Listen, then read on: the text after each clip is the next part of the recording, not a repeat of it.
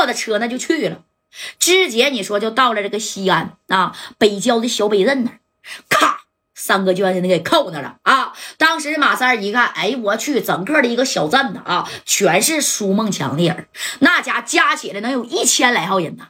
你想出去都不可能啊！二十个人一个小屋，每天给你上课，给你讲课，咔咔咔给你讲，洗你这脑袋吗？啊，完让你从家里边要米儿，记得吧？那是真是害了不少人呐。这个苏梦强啊，不过现在在里边待着呢。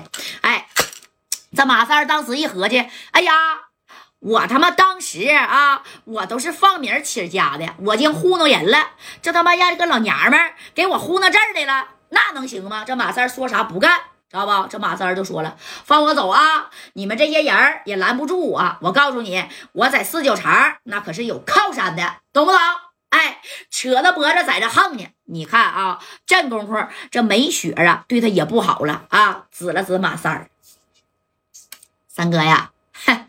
之前的事儿啊，你就忘了吧。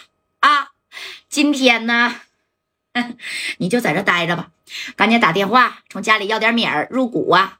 然后老妹儿，我教你建塔啊，让你成为塔尖上这个人儿，哎，让你挣米儿嘛。你看这马三这一看，你个臭娘们儿，骗我是不是啊？你看这个梅雪就说了，我骗你了吗？啊，我没跟你打扑克牌吗？我骗你了吗？是你自己自愿来的。我告诉你啊，赶紧拿米儿扫十个 W。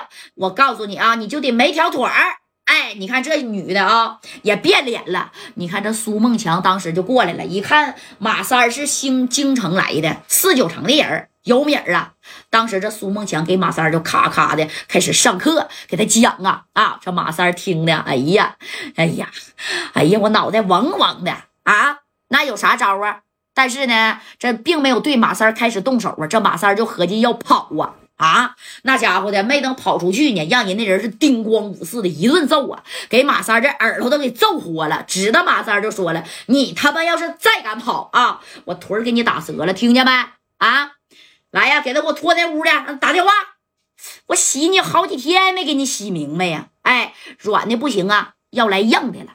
哎，对，这个苏梦强啊，现在里边待着呢。”那你看，这马三一看不行啊啊！他妈这电话也要没收了，这咋整啊？要米儿吗？这就出现了咱们开头这一幕啊，也就是说呀，给啥呀？给加代打电话了。那你看这加代也知道了啊，马三儿让人家呀，这苏梦强。给控制住了啊！就是建塔尖啊，建塔的这个人啊，说白了他妈都糊弄人的、坑人的。但是你说这三哥如此聪明，怎么会误入歧途呢？先别说了啊！当时这夹带啊，哎呀妈呀，咱直播间还有呢，咔咔咔的把电话就支给了李正光了。正光啊，带两个人跟我去一趟西安。你三哥呀，他妈被扣了啊！现在让人他妈挂塔尖上下不来了。然后我这边呢，准备两百个 W，咱连夜呀就到西安那边去啊，给马三救回来。哎，你看这李正光当时一听，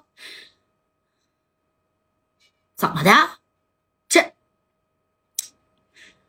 三哥不能吧？他那智商，你别提他那智商了，指定是有娘们给他勾进去了啊！